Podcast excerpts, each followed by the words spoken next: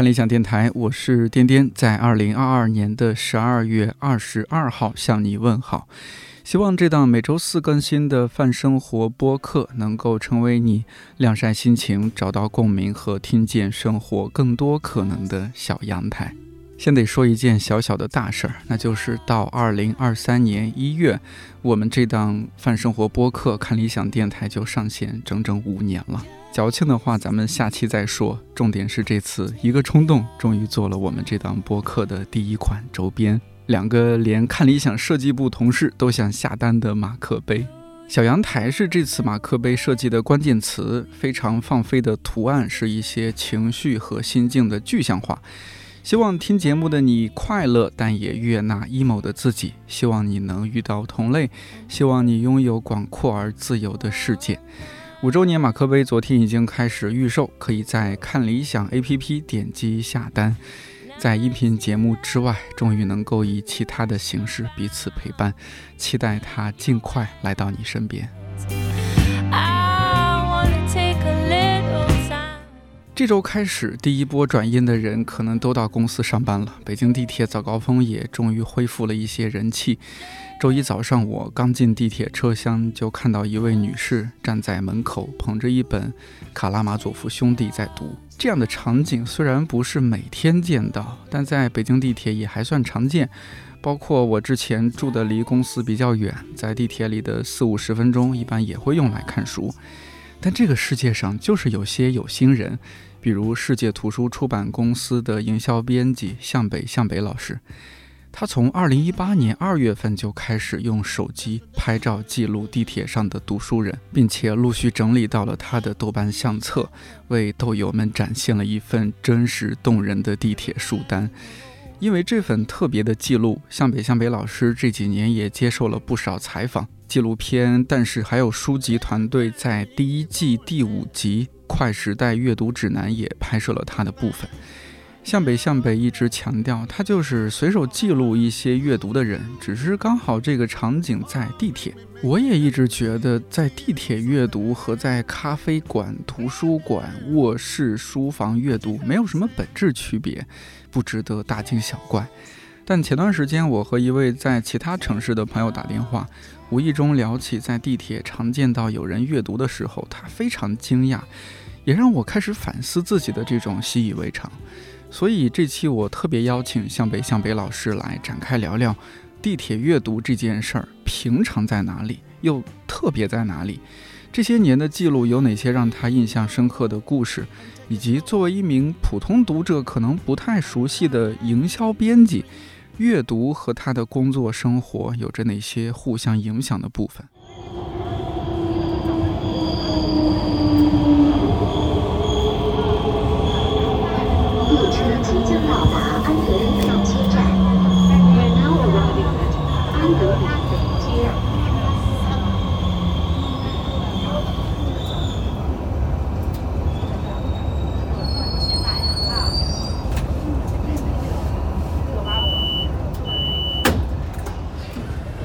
今天你来看理想，你来录节目的路上，你地铁来的是吧？对，也也有观察到有人在地铁里边读书吗？有啊，我其实刚下地铁就错过了一班车，然后我看到一个人拿着书就急匆匆的跑进去。呃，不是，他就随着那辆。列车 离开了，离开了。我在想，哎，我好像错过了一个读书人。但是这样的瞬间在平时也会经常发生，就有很多人是你没有注意到的嘛，他也在读书。啊，然后我等到下一班车，没有想到一进地铁还是有一个人在读书的。当然，我进地铁，他拿着书就出来了。哦，往出走。对，然后我我们正好是擦肩而过，但是擦肩的那个瞬间，我看到了他的书名，他把书合上了嘛。嗯，就是那本特别有名的。叫蛤蟆先生，蛤蟆先生去看心理医生。嗯，对对对，哦，果麦出的那本书，对对对对对，这是今年还是去年来着？特别火的一本，特别火、特别火的一本书。就我们最最近两年好像没有那么火的书吧？嗯，这算一本，这算一本。还有，也许你该找个人聊聊。对，你当像鸟飞往你的山。对，这些都是我在地铁上拍到过很多次的书。那，你你自己是有地铁上读书的习惯吗？我是有在地铁上随随包带书的习惯。读不读的就不一定了。会读。有时间就会读。呃，但有的时候可能在想别的问题啊，比如说在想一一天工作开始要捋一个工作的优先级啊，或者是就是没有什么特别的，可能也没有打开。嗯，对，但是会有时间有机会，然后包里边有书我都会拿出来，即使没有读也会再放一本。今天有带一本什么书吗？有啊，嗯，呃，是一本我特别推荐的书。来，赶紧赶紧，叫 叫《幸得诸君为此生》。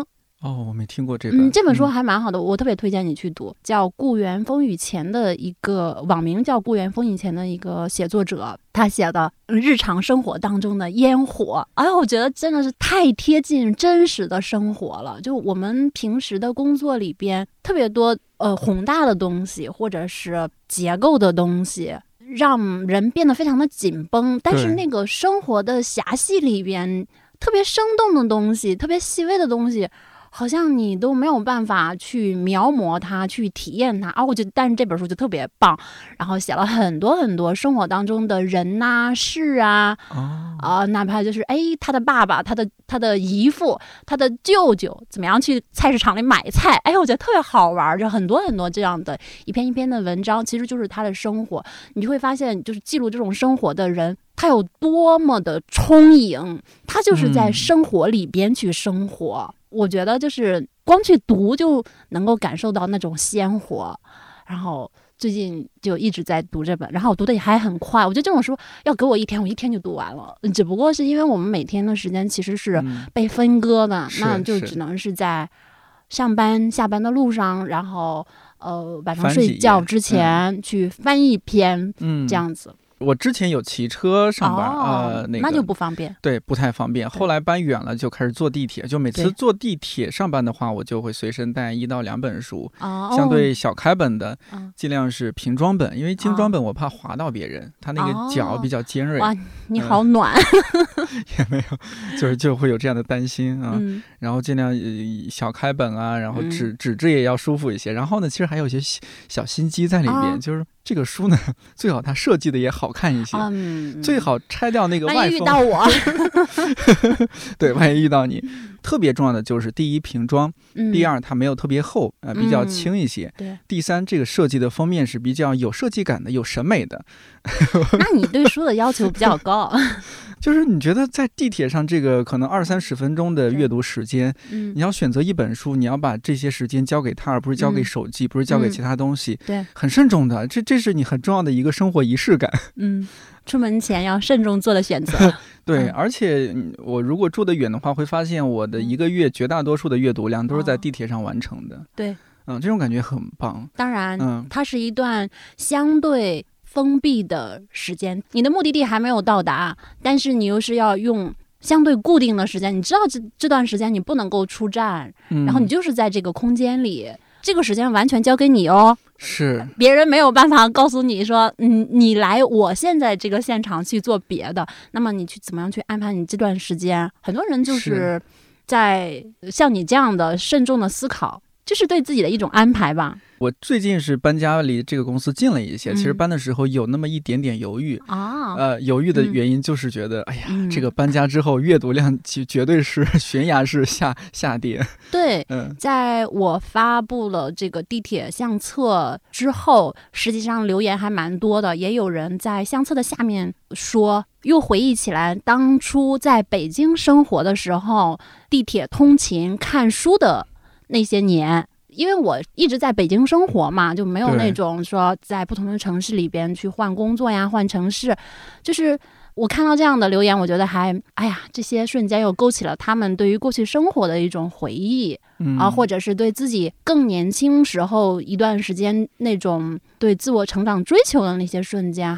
也还蛮好玩的，对，它是一种生活印记，就像是像我们老家那个小县城，它是没有地铁的。嗯，假设我现在回回了老家，那在地铁上阅读，这绝对是我就回忆起来，这是年轻时候 对 很重要一个生活印记和一个生活场景。对，就对我们这些乘坐地铁通勤的人来说，地铁阅读留给我们生命当中的一些印记。呃，同时这些印记其实也是被观看的。为什么我这样说？是因为我老家里面也有很多的同学，他们就在老家生活工作，然后因为我平时会在朋友圈里面分享嘛，所以他们会看到。对他们来说，就是一个远距离的观看。是在北京，有那么多人在地铁上读书。其实我会告诉他们，真的你绝对数没有那么多，只不过我日积月累记录了这样瞬间汇聚在一起，显得比较多。可是他们会看到你的呃点点滴滴的分享、书名、读书的人的样子。会有我的同学跟我说。啊，我们老家也没有地铁啊，对吧？他们上班也很方便，可是他们休息的时间很相对来说更长一点。说，哎，那我也愿意去买一本书。哎，你给我推荐一下，哦，如果我要读的话，嗯，什么样的书适合我，就会有这样的反馈。呃，我们呃，要不说一下吧？什么时候您成为一个地铁读书人的记录者？哪个瞬间打动了你？哦，开始让你做这样的记录。之前也有啊一些媒体对我记录地铁阅读这件事情有所关注吧啊，我自己作为一个出版从业者，同时也是一个所谓的爱书人啊，其实我读的书也没有那么多了，嗯，但是会在地铁上去阅读，那翻的过程当中呢，其实你是不太会注意到周围的。我不知道颠颠你是不是这样子，就是你上了地铁，打开自己的书，如果那本书很精彩，其实你的精力啊、时间是被文字所吸引的，不太会看到周围的人在做什么。周围的人在做什么呢？可能大部分人是在刷手机，你对他们刷手机这个举动也没有那么大的兴趣。但是在二零一八年吧，那时候是春节刚过没有多久，回来上班。因为以前北京是这样子的，一到春节就会变成空城。对，然后放假回来的时候，地铁上人还没有那么多，因为有些人会休的更长一点嘛。我就在二月吧，天气还是很寒冷的时候上了地铁，在换乘的时候上车厢，我发现我面前有一个年轻人，哦，我觉得他的样貌可能就是看理想的读者。看理想读者什么样子？就是你看他应该就是一个会对阅读。保持着一种习惯的人，嗯，一个很清秀的年轻人，戴着眼镜，文质彬文质彬彬。然后他拿了一本书，打开了。其实打开一本书也，嗯，不至于完全那么吸引我。吸引我的是他拿了一根木色的铅笔，在上面划。我想，那这本书应该是对他很有感触，或者是他比较喜欢的一本书。那这本书是什么？作为出版人，我就很。很好奇，就特别想要知道到底是什么书。那正好他在翻阅的过程当中，我就看到了书名，书名就是也是一本挺有名的小众书啊，就叫《禅语摩托车维修艺术》。然后就有一种特别的好奇，因为在这之前我就很想读这本书嘛，但是没有读嘛，我就很想问问他这本书好不好看。但是实际上，我是那种不太好意思跟陌生人搭讪的人，尤其是你怀抱着一些特别的目的的时候，你你就不好意思。尤其人家还在读书嘛，也不想中断他的阅读。我就带着这样的心情吧，就拍下了他当时读书的样子。拍完了之后，我觉得这个画面还蛮好看的，我就随手发了一个朋友圈。我记得那个时候，我就出地铁嘛，出地铁，天气还很寒冷，但是春天已经快要来了。发出这个朋友圈之后，没有想到好多人在下面点赞和留言，大家非常的诧异，说：“哎，在北京的地铁上，因为大家都知道北京地铁是非常拥挤的嘛，很多地铁线你甚至挤上去都要花些力气。嗯嗯，还有人读书，还读这样的书，就这样的一张照片，引发了很多人的关注和讨论。当然限于我的朋友圈嘛，我觉得很好玩儿，就这样拍下了第一张。但以后也没有想到说。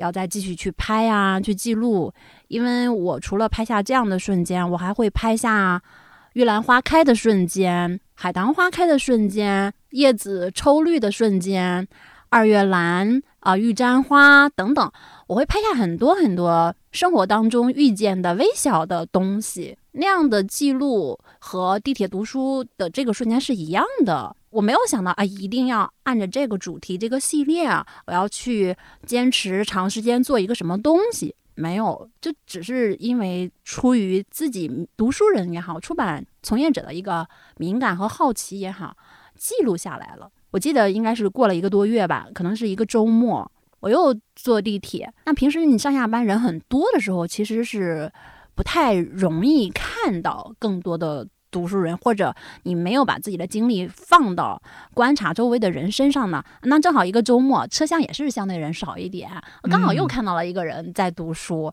一个年轻人，年纪不大，但他读的是大概是《三国演义》啊，或者是《水浒传》，类似于这样的四大名著，我记得。那你就会很好奇啊，诶，嗯，这样的经典，这样的年轻人，他还是有这样的意愿去翻阅。这样的瞬间我也又记录了下来，所以就是会引发你自己的思考啊，我在读什么书，然后他在读什么样的书，包括我在地铁上也看到，冬天还没有过去，大家仍然穿着黑白灰，就是颜色单调的服装，充满了整个北京地铁的车厢，然后突然又有一个人他打开了一本书在看，我也会出于我。拍照的这样一个爱好，我觉得这个画面非常美，那我把它给拍下来。我觉得这个人他就像在拥挤的车厢里面发出的一 一束光一样。所以后来，但是还有书籍，他们拍了一次，就是其中一集也也采了地铁读书人这样一个选了这样一个选题嘛。对，他们的一一张海报还用了有人在地铁上读书，然后放出一道光一样子啊。我我真的是觉得，就这些微小的瞬间，可能就是我生活当中的一点点微光。我就是收集了这些光，拍这些照片，嗯，呃，会被他们发现吗？会被被拍摄者发现吗？其实大部分都没有。就像我说的，我可能尽量还是保持一个远观者，或者嗯，不去中断打扰他们的这样一个角色。更多时候，我只是记录了我看到的。他们捧着书读的这个瞬间，这个画面，嗯，聚焦在书上面，有的时候会露出他们的粉色衣袖包，嗯，他们夹在书里的书签儿，对，大概是这样子。但是也有一些呃很少很少的瞬间是他们自己也要看到的，但是大部分都或者说所有。我遇到的所有的，就是他知道我在拍他的人都非常的友善。我记得我又遇到过一个大姐吧，就在大概是东市口或者东四这样的地铁站，呃，她当时就靠着墙在读一本书。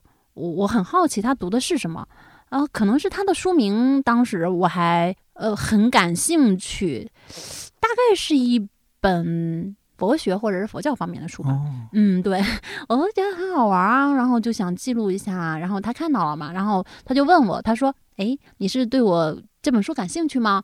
我说：“是啊。”嗯，然后他就很大方的把这个书展示给我看了，他说是这个啊，我说哦，然后我跟他说：“哎，我我也是，就是做出版的，对书很感兴趣。”然后还有一些心理学的书啊，平时会接触到，对这个感觉也会有一些交叉呀，或者是什么，两个人还分享了一会儿。然后过了一会儿，正好我就到站，我就下车了。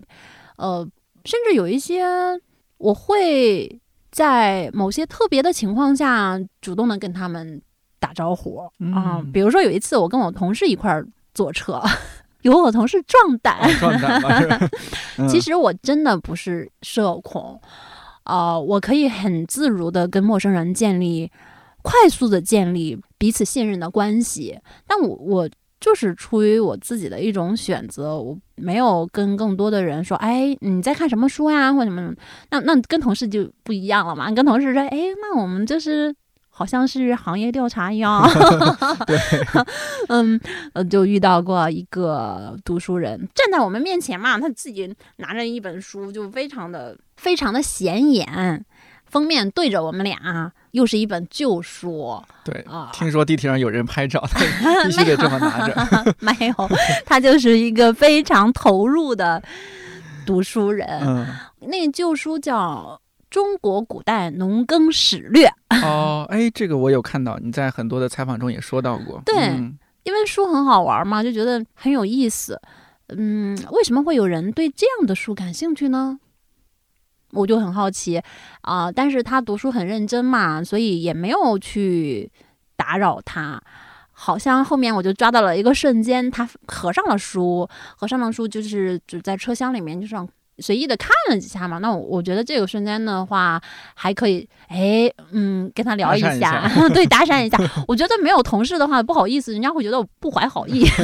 其实没有，完全没有。然后哦，我我就跟他说，哎，嗯，你在读这本书啊？诶，这书好像是就说。是你嗯淘来的吗？大概这样子。他说啊是啊，嗯，那我就跟他就是说嘛，哎，我说我我说我们这是做出版的啊，嗯，你为什么要读这本书呢？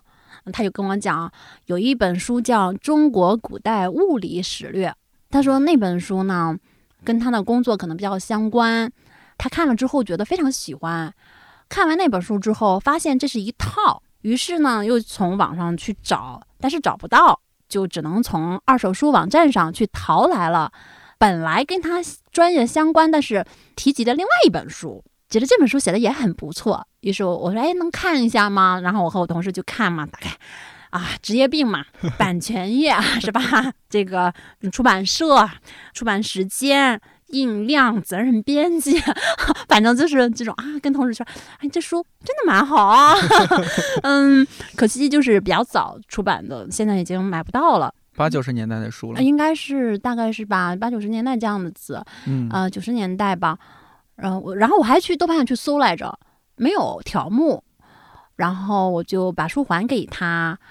还哎，我说那个，我刚才拍了一张你的照片嘛，我说我能发到我这个相册上面去吗？同时给他看了一眼相册，他当时就很很那个很开心嘛，说啊，这么多人读书吗？我说是啊，我说而且都是我们这条地铁线上的哦。他说啊，是吗？都是我们这条地铁线上吗？他就觉得嗯，就像我最开始拍地铁读书人是一样的，就是大家最初还是在自己读书的那个空间和时间里边。不会特别留意到周围也有人在读书。我说是啊，我说啊，他说你发吧。后来我说那能能把这张照片发给你吗？反正我旁边有我同事啊，没有故意搭讪。朋友们学着点，怎么样要到对方的微信方式？对我没有没有故意的那个。然后他说可好呀好呀好呀。于是我就加了他的微信，把照片发给了他。晚上的时候我又想到了这件事情，睡前嘛，我想起了这件事情。我说能不能麻烦你把这本书的版权页发我一下？因为豆瓣上没有这个条目嘛，我想按照这个版权页的信息给这本书建一个条目。他说可以啊，他是那种就是没有及时回复信息的人。呃，当然后面我们两个人还成为了朋友嘛。其实，在这个过程当中，你平时的这种交流也能感受到，嗯，手机并不是他非常重要的一个器官。哦。嗯，可能他有自己的事情在忙，然后晚上他看到了，就给我拍了呃发来了照片，并且我也跟他聊了一下，我说啊，关于嗯你的。这个还有李同学，哈哈，李同学，嗯，他说啊，你怎么知道我的名字？我说，你看你这你你看这这上面不是你挂了你的工牌吗？就是他自己就是这样带着工牌去上地铁上，完全然的沉浸在自己的阅读世界里，而不知道别人在观察他，看到他工作的单位，然后部门名字、工号这样的人，就是很很可爱的读书人。当然，我没有把这些都发出来哈。于是。我按照他的信息，后来我发现还是没有封面，但我又不好意思给一个初次认识的人就过多的去打扰他。第二天我就从网上找了一个二手封面，利用这些信息，第二天中午午休的时候，我就为这本书建了一个条目。建完之后，就自己也点了一个想读。对我，我纯粹是觉得一本有价值的书，或者说对专业人士有帮助的书。值得有人为他这样做，可能这样的举动也没有任何的意义吧。嗯，确实没有什么意义，但是，嗯，好玩吧？嗯嗯，有意义的。你看，如果听了我们这期节目，但是不知道这本书的人，就起码会去豆瓣点一个想读。嗯，也就这样吧。嗯，那说不定就下单一本，如果还能买得到的话。嗯，对。啊，这算是你地铁上的奇妙之一。嗯，你那会儿说到，呃，就是你们都是这条地铁线上的，或者说你在地铁线上拍到的。对，你方便说你主要是在哪几条或者哪一条地铁线上拍到这些读书人吗？其实我坐地铁哦，我前两年应该是在亦庄线和五号线啊。一听到五号线，好多人说不可能。为什么不可能？因为五号线的北段是天通苑。回龙观啊，会觉得这都是辛苦打工人。对，就太拥挤了，大家挤上地铁都不太，嗯，都很费劲。所以我觉得我的这种记录，很多时候也是一种机缘巧合，或者说是一种先天的便利。我是从南边往北坐。呃，人就相对少的很多，起码大家能够车来了能上车。有的人幸运的话，还能在宋家庄换乘的时候等一个座。嗯，那么我就更容易看到有人读书，所以在这样的线路上会比较容易看。你你要说十号线，那我也坐过，我觉得十号线那真的是没有办法打开一本书，尤其早早晚高峰的时候。对呀，对呀，就是嗯，没有办法强迫每一个爱书人在地铁上打开一本书。但其实我的很多阅读是在十号线完成的，这个为什么？呢？好厉害！不，这个是因为我我就看理想上班时间相对灵活一些，我们要晚一些，嗯，呃，十点半到公司就可以。我基本上地铁的时候是九点半左右啊，那时候就很宽松了，就相对宽松不少。对对对。呃，我坐个两三站就会有座位，只要一坐下来，我就开始打开一本书看。对啊，对啊，就是你有这样便利的条件的话，就有更好的。阅读的条件嘛，对，嗯，不同的地铁线路，你发现这些读书人拿的书会有一些微妙的区别吗？因为我其实每天两点一线，嗯，所以比较少有机会坐到其他的车，不同的也就是周末呀，或者是偶尔有一些其他的活动，可能连续去坐某一些地铁线，呃，会偶尔有一定的差别。其实以前有一些其他的采访，他们也问过这个问题啊。我其实还蛮想知道为什么大家会关心这个呢？我都没有想过 不同的线路会有什么差别。我倒是没有注意到其他媒体问过你这个啊。嗯。呃，因为像。呃，就拿北京四号线来说，不是有一种说法，你四号线从南往北往北坐，你谁先下谁就输了，因为四号线越往后坐都是越越来越好的高校，特别到后面是北大、清华，是吧？前面有其他一些，当然也是不错的高校了，大家会有这样的说法。那我就想，哦，如果是四号线在读书，搞不好是高校学生会多一些，那高校学生拿的书，哎，会不会也有一些不一定有教材吧？但是可能和他们大学里边作为学生去读的一些课外书有关系。你说对了 因为我还真的是有一段时间去往中科院物理所那边，那条线就是高校比较多嘛，然后呃连续几天坐那个线路，就是你你去返一天就要坐两次，果真是发现读书的人会比其他的线路更多一些，嗯，而且他们看的书要么就是更细分的那种小的领域，要么会有一些。很专业的书，我记得我就在知春路、知春里，大概是那样的，嗯，站吧，对，十号线也是靠近高校区吧？那是北航，对，北航北影拿了一本，大概是什么椭圆曲线 这样的书，但是。就是在晚上嘛，就是你想要在北京的宜人的秋夜，他打开了一本椭圆曲线，很认真的在看啊。是啊，第二天就要考试了。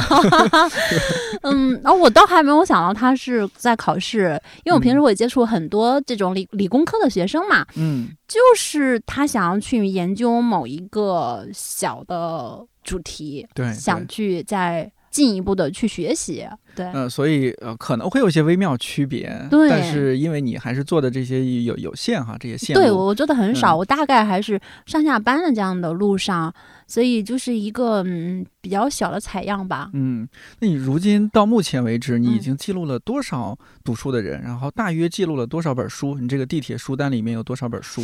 地铁读书人的话，我没有完全统计啊，因为我可能更直观的是拍了多少张照片啊，对，呃，因为豆瓣它有数量显显示嘛，大概拍了两千三百多张照片了。但是，嗯，人的话，因为有一些照片可能是两张，一个人拍了两张，还有有的人我是遇到过多次，对吧？多少个人？嗯，我是一个人就拍了很多次，甚至有一个姑娘，我拍了她一百多次啊。那是你的女神。对啊，就是所以人的话，我觉得总有一千多个吧。呃，书的话也是这样，书有一些时候我并不是那么容易看到书名，那这样的书我就没有记录在地铁书单里。看到书名的，也有很多是同一本书，像我们刚才在节目开头提到的书，包括《红楼梦》啊，这个《三国》呀，《三体》呀这样的经典，它会有非常多的人在读，所以这些都算一种啊。嗯，经典类著作。对，那即使是这样子，也有一千多种。哇，嗯，对。就不可思议。其实，如果按总量来说的话，呃，虽然你放到嗯北京两千多万人口里边，这好像是一个极小的数量，但你当把把它汇总在一个相册里边，几个相册里边，这就觉得哇，不可思议。对，怎么会有怎么会有这么多人读这么多元丰富的书？地铁就像一座流动的地下图书馆嘛，嗯，所有在地铁上读书的人，他们携带的书就共同的组成了这个图书馆里的书。你拍照的时候有什么技巧吗？就是我有时候也想记录一下。其实我坐地铁也常看到有人读书，不是每天，但是经常看到。而且我还在想，这个女生作为一个拍摄者去拍，和男生作为拍摄者去拍，可能也还也还不太一样。对，那种冒犯性，一个男性去拍，好像就更容易被人误会，是不是？对，其实没有什么特别的技巧啊。对我自己来说，我就是因为平时记录太多东西了。之前开始前我还说，我手机相册里都有五万多张照片，拍的东西太多了，所以就形成一种习惯了吧。然后要说有没有什么技巧，我觉得确实不冒犯别人是第一位的，这很重要。当我把那么多的照片分享出来的时候，确实也有人跟我说，他说：“首先得益于你是一个女性。”嗯，我自己是从来没有从这方面考虑过的。当别人跟我这样说了之后，我确实也呃又从这个角度去想了一下，说：“嗯，确实是这样子。如果是一位男性，他拍可能会。”比如说被别人看到的时候更难以解释，或者是会的啊，因为我有一次 也是在十号线的时候，我读书，可能也快。快要到站了，所以我那个注意力就有点分散，我会注意一下这个是不是快到站了。我就发现对面一个哥们儿，他在拿手机拍我。哦，我真的第一反应是火腾就上来了，你拍我干嘛？但后来冷静了一下，想了想，向北向北老师，我想这也不是什么坏事儿。没有，所以确实是有一些人他会对在地铁上，或者说像我这样在地铁上拍到别人读书，还把它分享出来这种事情。表示不能够理解和不可接受的，确实是啊我。我刚开始的时候，其实从来没有意识到这个事情。可能我自己的边界感或者说是接纳的空间比较 比较大吧。我我是不太介意别人对我这样子。那我自己去记录的过程当中分享出来，我甚至从来没有从这个角度考虑过。我觉得也是本身应该想到更多这样的，但是我确实是天然的没有没有这种想法。我很简单的想法就是记录和分享美好瞬间，嗯，从来没有想到说靠这个去博取什么关注，嗯，或者说是引发什么讨论，从来都没有，嗯，但是呃，分享出来，除了大量的人去赞美，觉得这个照片带给他们阅读的力量以外，当然也有一部分的声音对我来说比较刺耳了，说，哎。为什么要偷拍？偷拍了还要分享出来？你侵犯别人的肖像权，这样的声音，其实我也最初的时候也都看到了，当时还很难过嘞。后来我想，哦，也也很正常嘛，就是大家都有自己的一种边界感，嗯，所以一度我就想不要再分享了，本身就是我自己一个很私密的行为，或者说我自己的一个事情，我也并没有想引发大家的关注，嗯，你完完完全全就是可以不用因。这样一个个人化的行为给自己带来不开心，那我就有一段时间确实是哦，我关闭过一段时间相册哎。啊啊对对对，因为这样的一些刺耳对，就是我实际上是一个日常生活中跟人家交流啊什么都嗯没有任何的障碍，或者是很愿意结识新的朋友的这样的人，但是我其实在网络上就有点嗯害怕引起争端，嗯，然后不愿意去参与一些会。引发矛盾的东西啊，然后尽量的隐于无形，让自己不要那么。所以我很佩服好多人的，就是他可以就是你来我往的去做一些申辩呀或者什么，但我不想这样子，所以我就索性把它给关掉了。但好多人会来找，会来说，会告诉我那些瞬间实际上是真的给他们带去过力量，是这样的回馈。我想，哎。为什么要因噎废食？嗯，而且我拍的照片并没有突出这个人，我只是尽量的把镜头对准了他手里的书。如果你看到了他的他的样貌，可能更多的也就是一个侧影，哪怕是侧影都很少很少。甚至呃，我用这样的标准去评判自己的时候，再翻到以前的这个相册里，如果有人他露出了他的面部的话，我甚至都会去删掉他，或者你打个马赛克嘛，你 也别。我我 我，但是我不喜欢马赛克这种东西。哦，对，我觉得啊，好好的一张照片为什么要这样子啊？所以手机里还有很多没有分享出来的。就慢慢慢慢的，这种声音也就少了吧。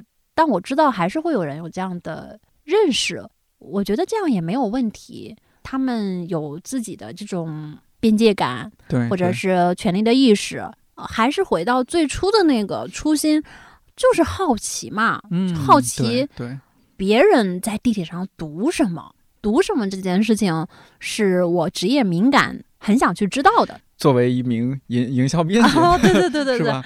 那咱们说一说读什么的部分。这五年从时间来说，你说像会不会？因为每一年我们的外部环境嗯不太一样，对，所以你拍到这些人看的书，它会不会和这些年份、月份、一些热点事件这些是有相关联性的？有没有这样一些你观察到的？其实，如果你每天看到记录下来、分享出去的话。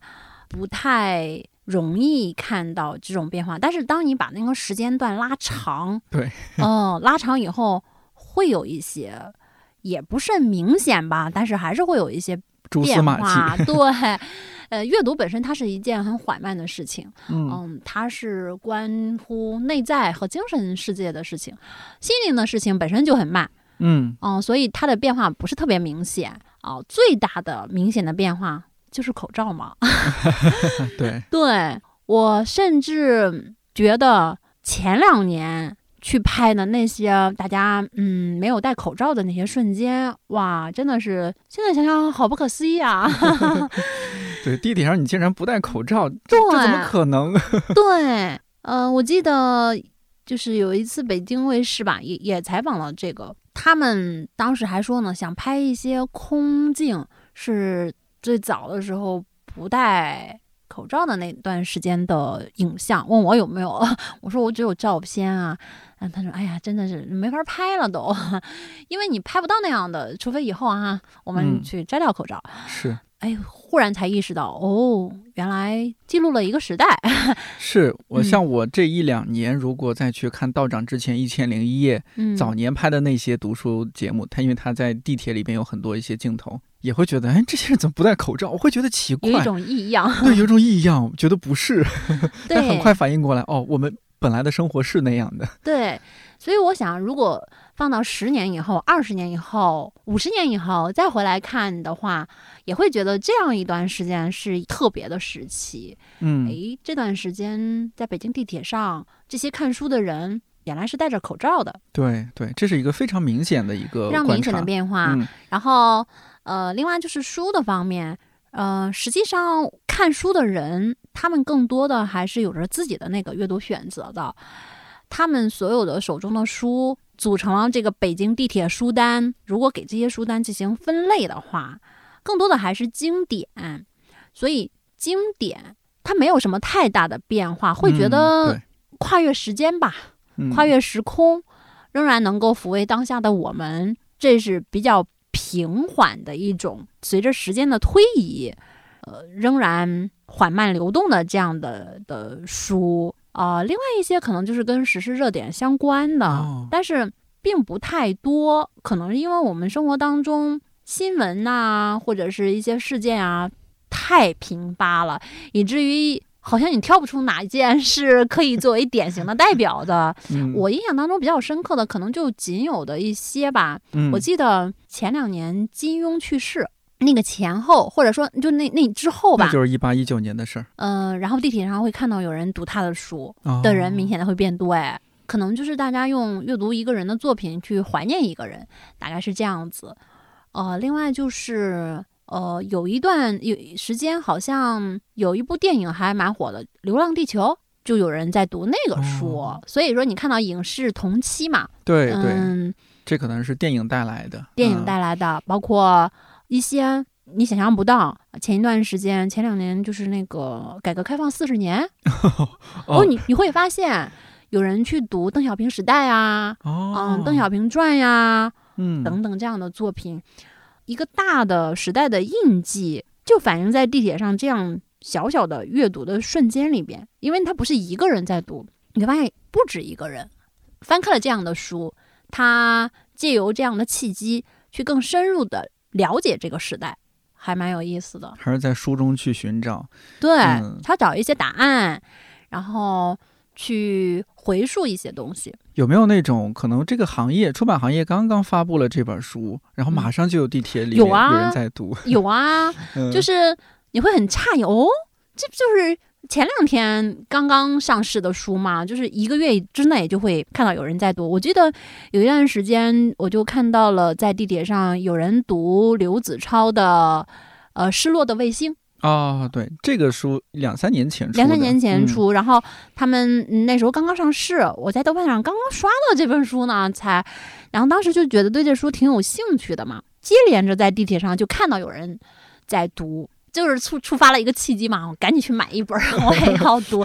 实际上，我是一个不太容易受到这种环境影响的。被现场带货。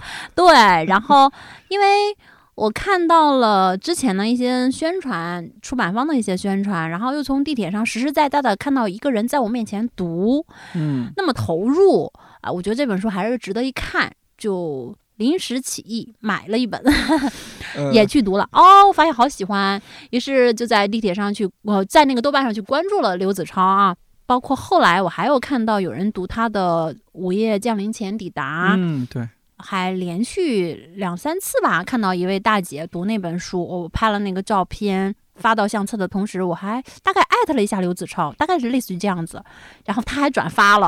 啊，对我觉得还 还挺好玩的。嗯，可能也和他后来也上了那个圆桌派有关系，有一些关系。对对对对对。我觉得虽然说《失落的卫星》，呃，那会儿二零二零年左右吧出了这本书，对，后来也获得了一些奖，对，后来有一些口碑宣传吧，大家说确实好看，但他上圆桌派，我估估计它是一个比较大的转折点，就是让这本书被更大众的人看到了。对，因为涛哥在。做节目现场就拿着这本书，哎呀，我最近读子超的这个书啊，里面写到什么什么。对，圆桌派真的是好能带货呀！就是我看了一期尹烨的节目嘛，哦，我觉得尹烨的表达好，还挺奇妙的。是是是。于是就去搜了他。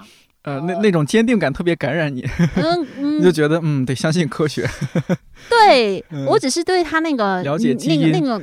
知识的领域因为引发了非常大的好奇嘛，然后第二天我头天晚上看了那个视频嘛，第二天上班的地铁上，我就看到了一个人明晃晃的在我的面前读，就拿了一本《生命密密码》哦，就是你念的书啊，对，就这么快，对，就是那么快啊，就是。你会发现这种传媒对于阅读选择或者是阅读的推广介绍，还有。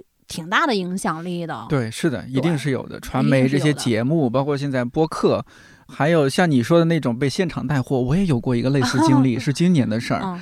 其实我们因为这个行业有很多编辑朋友，他们有什么书啊，会给你介绍，会给你寄，或者说你就看到那些新书信息。呃，像是《贫穷的质感》这本王邦的这本书，哎，其实早就看到了，大家宣传什么的，嗯，好像一直因为有其他书在看，我也没有特别坚定说赶紧去买一本。嗯，直到有一天坐地铁，斜对面一个大姐啊，她看起来很有气质，非常有气质，然后她就在读这本书。哦，其实那本书出来没多久，我说这。看人家读的特别投入，我说这得多好看才能这么投入啊！到了公司我就下单了。嗯，对，所以我说嘛，在地铁上读书的人，实际上他们每一个人就是一张名片，阅读推广人。对他们就是最好的阅读推广人。嗯，虽然站在他们身边的人可能是在刷手机，嗯，呃，或者是在看别的，但是那些人可能有意无意的也在瞄见他在读书。是吧？会的。我看到了，别人也可能会看到。那看到的人，他会不会在自己的心里面悄悄的种下那么一颗种子？等到下一次啊，有机会我要凑单买什么东西的时候，是不是也买一本书？买什么呢？上次我看到的那个人，好像他读那本书还挺有意思的，嗯，对吧？我觉得是更多的人看到了阅读的瞬间，会让更多的人下定决心也去买一本书。对，呃，这也是我从这个拍摄大家给我的反馈里边，我获得的乐趣之一吧。我之前还有过一个不太成熟的想法，因为偶尔我在那儿看书，会注意到啊，周围有人在观察我，在我看书，或者有时候我旁边正好坐了一个妈妈，抱着孩子，抱着女儿，抱着儿子，你就发现这个小孩在一直盯着我这本书看。我后来就有一个不成熟的想法是什么？就是说，哎，要不我以后多带本书，比如说带本这个适合孩子读的书。哇塞，点点，你真的好暖呀！这还没做呢，你你别夸这么早。就是万一说，我发现旁边这这小孩一直在盯着你书看，然后我就从包里掏出一个嗯儿童类读物啊，但是品质保证的是吧？哎，咱们给他本读小库什么的这种的哈，嗯，我就送给他。我说，哎，这个这本呃哥哥或者说叔叔 拿的这本书呢，不太适合你看哈，我书包里有一本，这个送你。哎，我我还挺想做这么一件事儿。我跟你说啊，这种真的是阅读是可以感染人的。我在地铁上就看到过一个孩子和一位女士两个人一起看一本书，这多多感人呢。对你，你一看，你猛一看，还以为他们是母子哦。后来发现，我发现他们根本就不是，是那个孩子他下。他放学了吧，然后自己坐地铁回家。他家应该是比较近，可能坐两三站地铁就可以到的那种。然后那个孩子他旁边坐了一位女士，正在读一本书。嗯，小孩儿一看就很调皮，他就侧着头在看嘛，就看别人在看什么。然后，然后我觉得那个女士就特别的贴心。为什么？就在整个过程当中，她都没有。对他没有说孩子，哎，你那个怎怎么就没有哈？任何的举动就是不耐烦啊都没有，他就是正常的在看啊。然后那个孩子就一起跟他看了一路，看了一路之后，就是过了两站之后，那孩子就下车自己就走了。走了。哎，对，当然那本书也不适合那个孩子看。我后来发现他看的应该是胡雪岩商人，对，是一个对，就是这样的一个大商人的一的一个传记吧。但是我想，那个孩子在这几站的时间里边，去目不转睛跟他一块儿去看的这个过程，也可能会在他心里边勾画出一个商业帝国的 这样的一个 一个过去的背影，是吧？一个画面，可能对他没有什么意义，但是你也不知道可能会有什么意义。对对，就是会有这样的。瞬间，我经历过类似的事情，呃，也是旁边有个孩子，呃，那个那个孩子家长都有。对，那小孩发现我在看书，他本来在那儿可能就观察周围人，或者是就呃一会儿就和他爸爸妈妈可能就说什么话。看到我看书，这小孩子模仿能力特别强。他看到我看书，就让他，嗯我忘了让他爸爸还是妈妈从他的包里，嗯，然后拿出一本他可能小孩自己的这个课本啊，还是什么课外书，也开始看了。就不像之前玩打闹了，没有在地铁里面喧闹了。对对，所以你看，有些家长说：“哎呀，你说家长在那打麻将、玩手机、刷抖音，然后让孩子好好去学习，你怎么可能嘛？”对，我就经常，我觉得前段时间吧，经常会在同一段时间里边遇到一位妈妈，啊，每天早上应该是送孩子上学，她有两个孩子，一个。儿子应该是上小学二三年级这样子，然后一个女儿应该还没有上幼儿园，每天都是抱着那个孩子，呃，然后领着另外一个这样去送他们送哥哥去上学。然后那小女孩呢，大多数时候都没有睡醒，因为那个时间太早了。然后他哥哥呢，就在地铁上拿一本书在看啊，大概是一本儿童书啊。有的时候，因为我遇到过他们很多次。然后有的时候小姑娘也醒着，嗯，她就看自己的绘本。这样的话，那个妈妈就相对轻松一点啊。两个孩子在看书，或者是啊，妹妹在看哥哥看什么书，哥哥给她讲一讲。反正就是用书抓住了两个孩子的注意力，就没有让他们在地铁上去吵闹啊，或者什么的。呃，也还蛮好的吧。很久很久以后，也许他们会回想起来嘛？对，这样是也是一个特别重要的家庭场景。对，嗯嗯，只不过这个场景。可能日常生活中也经常发生，他们啊片段式的把它搬到了地铁上。对对，但或许将来这个孩子长大就会回想起来，说以前小时候 我妈都抱着我送我哥去上学，是吧？对对对，这 多温暖！都给我们塞一本书，然后不让我们乱吵。是，嗯嗯，我这几年在北京工作生活，我有一个感受，就是北京这个地方人不可貌相。对对对对，我不知道在地铁上你观察地铁上的读书人。有没有同样的感受？就这种人不可貌相啊，那样这样一个造型，原来是爱读书的，或者说这样一个造型是读的另外一个方面的书？有，因为拍的人比较多了嘛，就会遇到嗯各种不同的人。大多数时候，你还是能够看到读书人整体的那个气质，还是有他自己独特的一种感觉啦。就说，就像我我说，有一天我遇到了一个读者，他读了一本理想国的书，然后长得就是一副理想国读者的样子。嗯，很多时候会会这样子。嗯，这是常规一些呃，常规一些的。但是确实也会遇到一些人，我印象特别深刻的就是有一个有一个中年大叔吧。他就中年发福啊，失于身材管理，然后你会觉得，嗯，很多时候会用那种所谓标签式的词语，哎，说什么中年油腻呀之类的啊。但是当你看到他手里拿的书，哎，我记得他当时读的是有点类似于《理想国 M 系列》呃这种，嗯，那个书名我一下子想不起来了。就是你会看到他手里的书里面，哦，他在思考这些事情。政治经济的一些，呃，对，或者是历史啊，呃，书名我不太记得了。但是你会发现，呃，有一些人，不管他的形貌是如何的，但他关注的议题是有着他的深度的，是你不能以貌取人去评判的。对，对，你会觉得他内在还是在关注着什么？包括啊，有一些女性，嗯，你觉得她可能会对某些。类型的话题内容，嗯，没那么感兴趣。你会觉得，比如说像财经啊、战争啊，或者是呃，就是思想啊，是不是更多的男性的读者会关注？但实际上不是的。你会发现，很多女性更多的、越来越多的关注到这些方面。我们没有办法去用性别这个视角去框定说，哎，你读什么，他读什么，女性读对，呃，会发现。更多的人是突破所谓固有的这种认知，去读更多类型的书。那个书，甚至你自己之前都从来没有听说过。我在地铁上也捡了很多书，捡到了很多好看的书，然后加到自己的想读的书单里。真的是人不可貌相。你看有一些姑娘，哎，你好像是呃粉色衣袖。就是可爱萝莉的感觉，可爱萝莉啊 那种呢。可是人家可能读的是什么骨骼肌肉全书啊，或者是读的一本，嗯，计算机理论、计算机领域的很艰深的书啊，啊，甚至读的是原版呀，原版的那种呃英文的专著啊，不是小说啊，可能就是专著都有啊。你会觉得他那个生活的标签只是他其中的一个，他还有通过他的阅读展现了更丰富的样貌，而内在的那个世界。有的时候也是特别迷人的。那你像刚刚你说到，就是这个我们聊到啊，人不可貌相啊这些，我就忽然想到，你像上野千鹤子哦的那个系列，有看到过吗？今年真的是上野年 啊，上野 年太火了，女性大年。对，有没有看到过上野的书？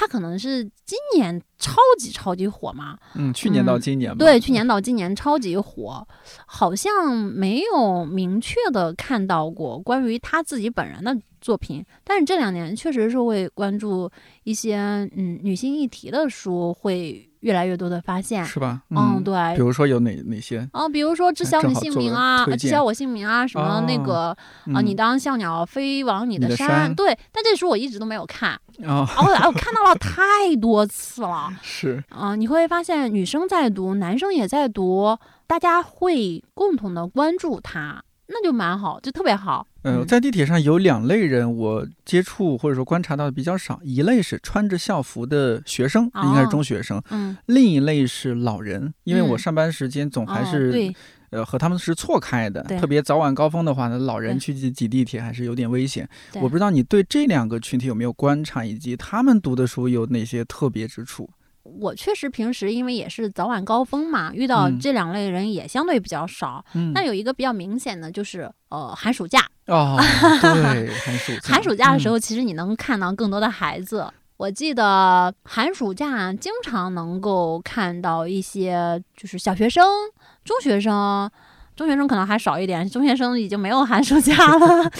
嗯，他们会读书，呃，更多时候那些书。可能是他们的爸爸妈妈帮他们挑选的一些文学作品啊，一些就是有嗯，就什么教育部呀，教育部推荐啊，什么啊，可能有吧，就是就还挺好玩的啊。如果是中学生的话，他们更多的还是有自己阅读选择的，并且他们的选择往往会出乎你的意料。嗯，比如说我有一次遇到了一个，应该就是初中初中生吧。他读了一本就类似于古籍，嗯呃，然后我还特意去我我说那个书名的字我可能都不太认识，然后就去查了一下，还是蛮好的一本古籍。还有就是他们会去读什么《夜航船》呀，会去读什么《浮生六记》呀，嗯啊呃《诗经》啊等等吧，啊，甚至还有一些意外的小说，那些作品可能会指引一个。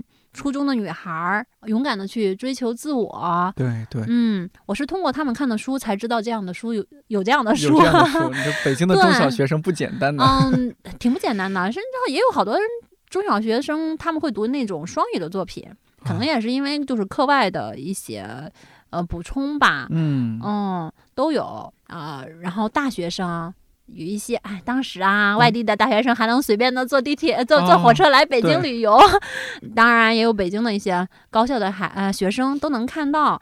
嗯，他们甚至拿着一本从他们大学图书馆借来的书啊，因为有印章，所以能对能够看得到嘛。然后就来到了北京，可能去玩儿，玩的间隙里边会去读书，都能看到。然后老人的话。就真的蛮少的，因为老人可能他们时间还挺多的，干嘛非得跟年轻人挤地铁？是不是？是吧？嗯嗯，所以遇到老人更多的时候还是在下班的时候，因为我有时候下班会晚一点啊，或什么的。遇到了老人不多，但是几乎所有的老人都给我留下了很深的印象。我记得我就遇到了一个拿着放大镜读书的老人。你又很难想象，我觉得现在很多年轻人会说：“哎呀，我想去读书啊，我当然我就找不出时间来，我就找不出合适的地点来，那还没有选好一本书啊。”但是就是在北京的地铁上，然后一个眼睛并不好的老人，他为了去读一本书，甚至拿了一一把放大镜，就这样一行一行，一个字一个字，一个词一个词，一行一行一行放大去读。我觉得这种条件对他来说实际上很不便利啊，但是肯定是这个书的内容非常吸引他，他非常愿意去完成这个阅读。而且我当时除了记录下这个画面以外，我还记得当时他其实是有人一起同行的，那个人坐在了他的对面，两个人都有座位。大概他的同行的人问他吧，说你这样看，嗯，不费劲啊？啊，他说还好，大概类似于这样的简单的对话吧。嗯，我就。记录了下来，并且发了在我的朋友圈里。然后我的一位师弟就说：“哎呀，这老先生，嗯，还在读《太宰治》。”哦，对对对，哦，我我我当时还没有发现，然后因为我其实读他的作品比较少嘛。后来我就去查了一下，哎，确实是他的作品《斜阳》。你以为一个老人他是在读什么养生啊、《道德经》啊，或什么什么？不是啊，他在关注日本文学。他在关注那个时候的人所思所想啊，他拿拿着一一把放大镜在关注，哎呀，反正我觉得这样的瞬间还蛮打动我的，就记录了下来。他是一个吧，然后还有一位老人也是打动了挺多网友的照片。那个老人他当时我看到他的时候，他已经快要下车了，所以他就站在车厢门口等着下车。当时他手里拿的东西啊。嗯，应该是刚从超市采购回来，呃，可能家也不太远，右手可能拎了一桶油，你知道吗？就那种 五点四六升、六四升的那种花生油，还还挺重的。然后左手呢拿一塑料袋儿，塑料袋儿里边就装了馒头，哎，装了一本书。因因为我离他比较远嘛，然后就嗯横屏拍了这样一张画质比较渣的照片。随手的发到了相册里边，然后给他配了一句话备忘，因为我也不知道他读的是什么书嘛，根本也看不清。我就说柴米油盐是生活，啊，书也是，大概就这样简单的一段话，这样一句话啊，没有想到就是引发了好多人在下面的，就是点赞呀，或者说表示认同这样的留言。可能很多人就是这样吧，会觉得要拿出特别的时间，要有特定的环境啊，我要有一个舒适的书桌，呃家里要有一个读书角，最好有一个书架，有台灯，然后怎样怎样才能够开始我的阅读。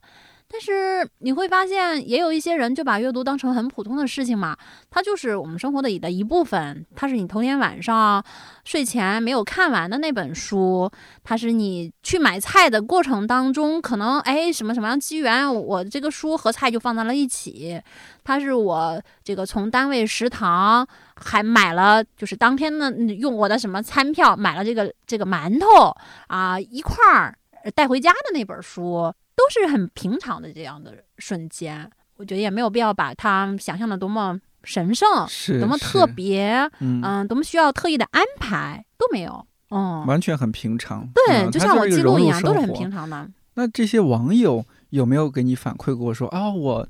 因为受你这样的是吧影响，就是说，哎，我今天坐我们这个城市的地铁，我有看到谁在读什么什么书，有这样的反馈吗？有啊，很多啊。哦，嗯，一方面就是我拍到了一些书，比如说，哎，今天看到了译文的书，发给译文的 同仁。对，明天看到了就是人民文学大商务艺术馆，然后都会发给他们。嗯，一方面是这样子，另一方面就是大家拍到了书，哎，我来投个稿。但是，嗯，仅限于说。认识的人有微信呢，这样子就是大家哎，嗯，彼此的你来我往，哎，我觉得这我跟我跟你说，就是因为这个拍照有好多平时联系并不是很多的人，就是格外的会因为这一点而 有一些联系，聊的聊的 对对对对对，还还挺好玩的。然后还有更多的网友呢，他们会发这个私信豆油给我说，哎，能不能加到你的相我我我我一般就是还是更多的就没有加到里面去吧，因为好多人他拍的可能。也蛮好，但是会有一些面部呀或什么，我觉得就是彼此的分享可能就好了啊。甚至好像有好多城市他们也发起了这样的活动。其实豆瓣上也有一个小组，名字大概也叫这个，但是我没有在里边，因为就是我觉得太多人去就是随手拍了。但是确实有很多人跟我说，他们虽然搬离了北京，或者说他们本身在当地的城市工作，日常通勤也要坐地铁，然后自己会去读书。啊，也看到了别人读书，对，同时记录了下来，嗯，还挺多的。就是这种全国的城市，我觉得大的城市基本上快要覆盖遍了。会有，会有。我有时候确实是我那会儿也不完全是开玩笑，就是真有成都的朋友，嗯，他们观察到在地铁上有有人在读书，然后拍一张，嗯，对，甚至就是也有这样的相册，是吧？啊，对对对，像你们青岛啊，什么重庆啊，其实都有。对。哎，那会儿其实也有说到一一小点啊，就是说这个疫情前和疫情后一个大的变化，就是大家开始戴口罩了。嗯，有没有在这个阅读的趣味上面、阅读的选择上面，也会有一些变化啊？大家更关注哪些内容、哪些方向了？这方面呢，给我的就是比较大的一个，就是当时的一个冲击或者说一个感受是，疫情刚开始的时候，那个时候大部分人其实还挺焦虑的。也挺惶恐，而且很多人是居家办公的嘛。我记得当时北京也是，好多人都在家里。呃，春节以后推迟了上班，上班以后呢，也是很多单位都是呃轮流值班的嘛，所以地铁的人流非常非常的少。我记得当时我去，因为我在。就是单位里边可能作为，就是呃，反正我就是经常去值班，我愿意去值班也，嗯，很多人他他说他焦虑嘛，好像都不敢坐地铁一样，但是我我就没有任何的那种，嗯，我是一个反正挺大大大咧咧的人哈，就是病毒躲着你走 啊，反正我就去坐地铁去 去值班的，然后上地铁确实人好少啊，很空啊，当时我就想，很少人坐地铁啊，还有多少人会读书啊？嗯，也没有想特意去记录，但是恰恰就是这样的时候，我就看到了地铁读书人依然还在，他们还是捧着自己的书去读，嗯，但是那个时候你会看到他们关注的东西，也可能是因为特别的那种嗯情况吧，你会觉得那个书哎是不是格外有一些意味？也许就没有哈，但是会看到疫情之后更多的人去看文学。哦，文学的作品，比如说，我记得有一次我在地铁上都没有什么人，然后坐在我对面的应该是一对年轻的夫妇，两个人共同看同一本书。那位女士她打开书，然后两个人一起看，是高尔基的《童年》。哇，对，是一本很老的书，呃，并不是一个最新的版本。两个人就那样特别有默契，哎，我当时就想，真的是太有默契了。你要以同样的读书的速度 去看，然后看完了这一页，看另外一页，然后翻译一页，这样子，就在整个过程当中，两个人都没有一句交流，所有的目光都集中在那个文字上。我当时想，嗯，可能他们日常生活中也非常多的这种默契吧。嗯，除此以外，还看到了。平凡的世界呀，什么老舍的，嗯，骆驼祥子，对，骆驼祥子呀，等等。呃，我觉得在特别的时候，可能文学也是一种抚慰。嗯，你在地铁这样一段短暂的时间里，把自己放到一段故事里，去经历他们的悲欢，呃，去活一遍他们的生命，也是一种短暂的忘却自己现实生活，然后让自己焦虑得以缓解的这样一个小小的出口吧。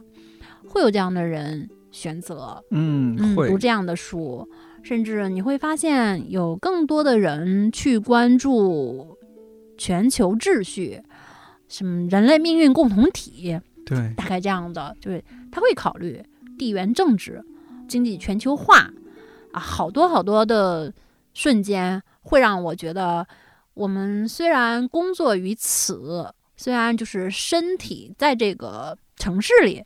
但是我们仍然关心着全世界，关心着粮食和蔬菜，关心着我们的未来。这样的时候，我会觉得其实还是很有希望的，就是总要去考虑一些高于你生活的东西，呃，让你不必完全的限于当下。另外，就是其实你的身份是一个我们说的通俗来讲是营销编辑嘛。呃，你你也也知道，我一直有做一个编辑专栏，加印啦编辑，呃，有偶尔也在里面提到这些是这些做书的编辑，嗯，然后营销编辑，如果行业外的我不清楚，听友是是不是理解营销编辑是干嘛的？能不能稍微介绍一下？第一，这个营销编辑是做什么事情的？第二，说一下你在地铁拍书，嗯，拍这些读书人有没有拍到过自己家出版社世界图书出版社的书？那是一种什么感受？呃，通俗的说，就是出版社。主力一就是编辑，二就是发行啊。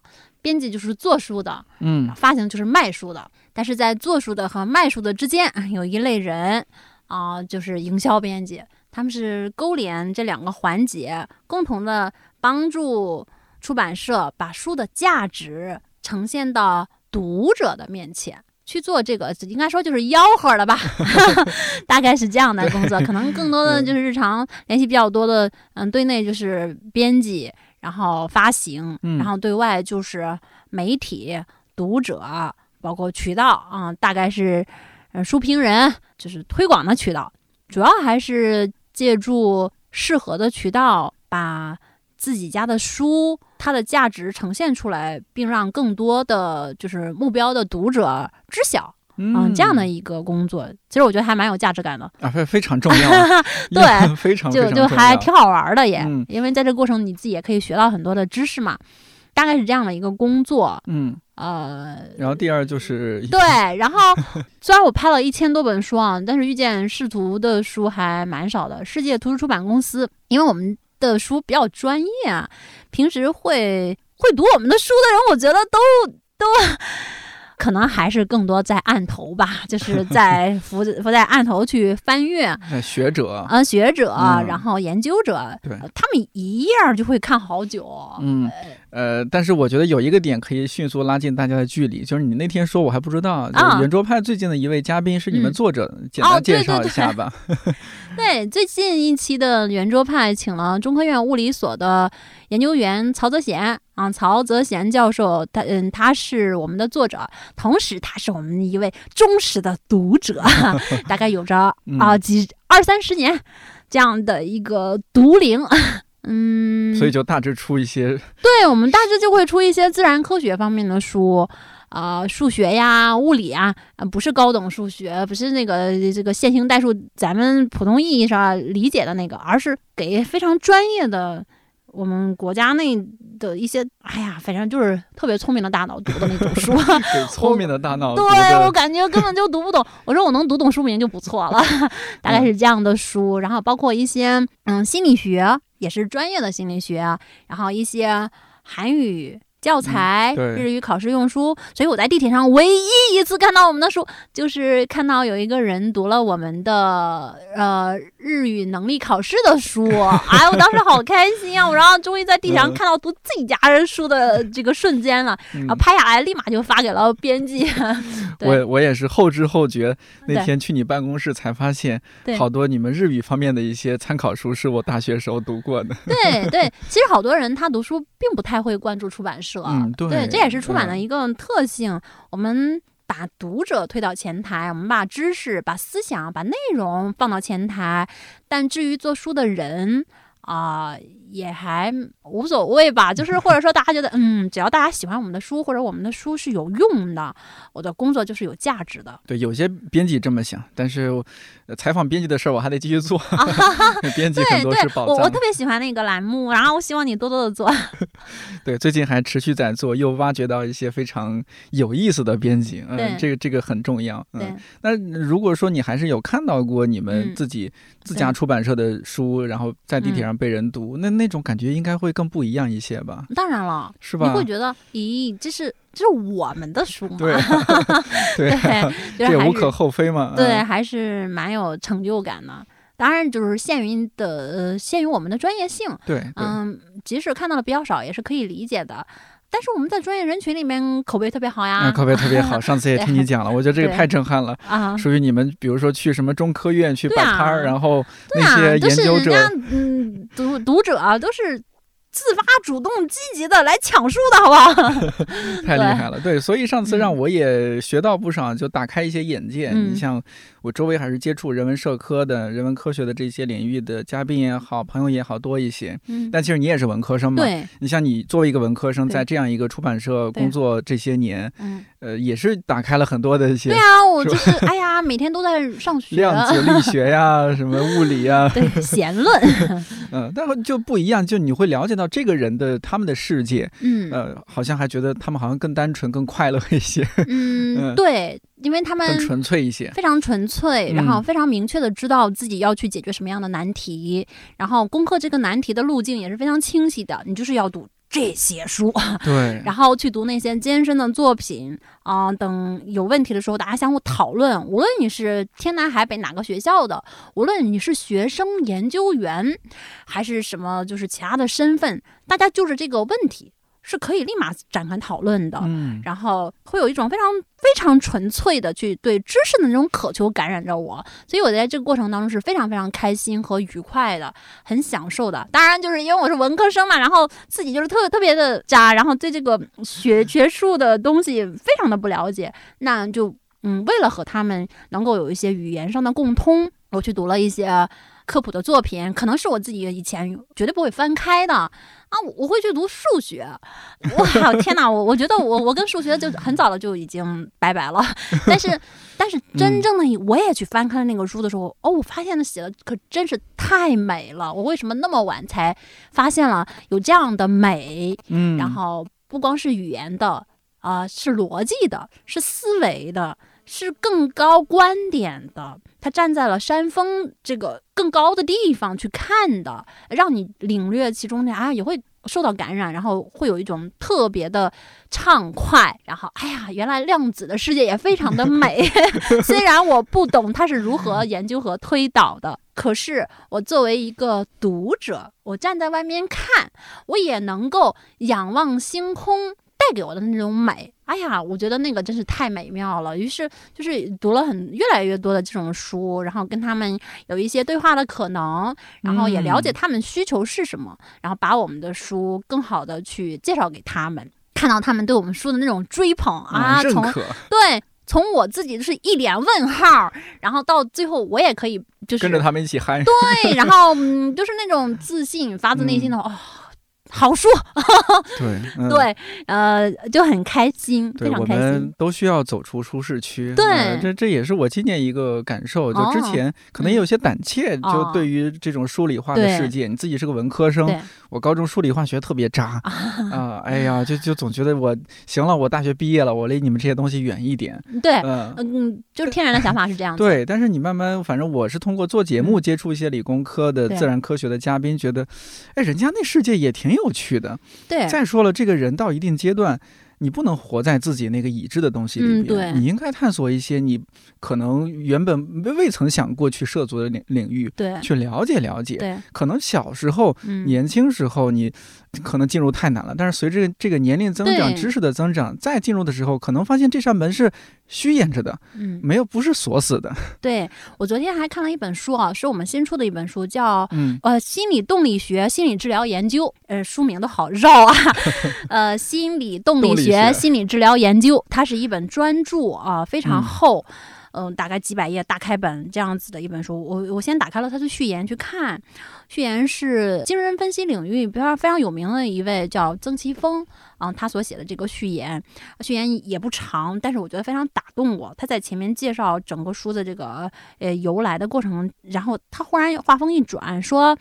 量子的世界，量子的世界，这个呃，数学家希尔波特讲，我们我们必须知道，他讲这个心理动力学有很多东西，其实我们也是一样的嘛。我们最开始的时候对这个它的功能效用持着一种质疑的心态，但是随着精神分析百年来的发展，实际上它的功效是被越来越多的验证有效的。那我们作为从业者，要更多的去介绍它出来。给一个整体的可信的这样的说明，嗯，他就直接就提到了希尔伯特嘛，呃，然后他又讲这个哥德尔的不完备定理怎样怎样怎样。喂，这心理学家在讲这个心理分析的这个东西的时候，哎，忽然他又跳转到这个数学呀、哲学呀、物理啊这样的领域里，你会发现，其实真正阅读很广泛的人，或者说他们对于人类的知识有着。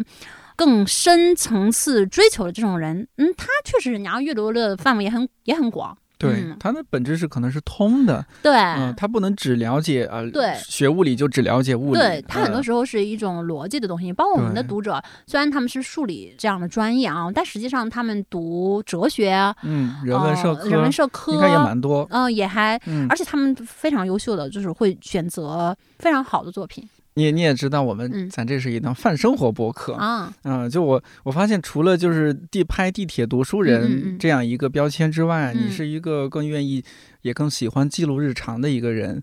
嗯，咱们俩这见了几次面，我能够感觉到在你的身上那种呃更平和、更平静的力量。哎呀，真的吗？真的真的 有吗？真的有，真的有，所以。呃，是不是也能够给大家一些建议？因为今今今年可能大家尤其天哪，你都已经把我当成知心大姐，然后给大家提建议了，都可以。对，就是你看今今年大家好像这个情绪也整体更低落一些啊。我觉得你做的事情是真的是能够抚慰到很多很多人。太小了。哎，这个小事情积累，但是你这些小事情积累了很久啊。嗯。积累在一起，那是一个不一样的能量。啊，有没有能够给到大家一些呃转移注意力的方式，或者一些特别实操性强的建议，呃，去更关注一些细小的具体而微的生活？嗯，我觉得就是时刻提醒自己吧。嗯，其实我你说好像我看起来很平和呀，其实我自己在内心里面不知道打过多少次仗了，跟自己。对，嗯，很多时候还是去哎，特别老嗯老套的话是吧？就是去做具体的事。爱具体的人，嗯，对我来说，就是不管是呃，如果是工作的期间啊，那我心情好或者是不好的天气好，哎，我要出门，嗯，就然后天气不好，我也要出门，对我要去看一下，就是这个啊，路边的叶子有没有一些变化，然后街景有没有新的样貌，年复一年，日复一日，可能没有。啊，但是。我熟悉的，我又看到了，也会给我一一定的抚慰啊。另外就是，比如说我焦虑的时候，对我来说，可能他对每个人是不一样的，那么就去做那一件你特别喜欢或者擅长去做的事情。很多人可能是画画，是吧？听音乐，或者是唱歌等等。那对我来说，缓解焦虑的一个呃良方就是读书，就是那种我可能着急的一个字都读不进去的时候，我可能也愿意翻开一本书。那么。先把自己交给文字，跟着他，跟着那个智慧的人，呃，去想，去思考。哦，原来是那样。然后就是人会变得更开阔一点。我觉得是对我来说，但是这是特别个人的体验啊，完全谈不上对大家的建议。如果说建议的话，我真的还是建议每个人发展一个自己的爱好吧。就是对我来说，就是除了阅读以外，还有一个永远永远不会背离我，然后永远永远能够从中获得乐趣的地方哈，或者一个一个我自己的爱好，就是随手拍照，特别便宜，然后又特别乐趣无穷的一个所谓的爱好吧。哦，大家如果有自己的爱好的话。就特别好，就很幸福，能够从中获得无尽的力量。嗯，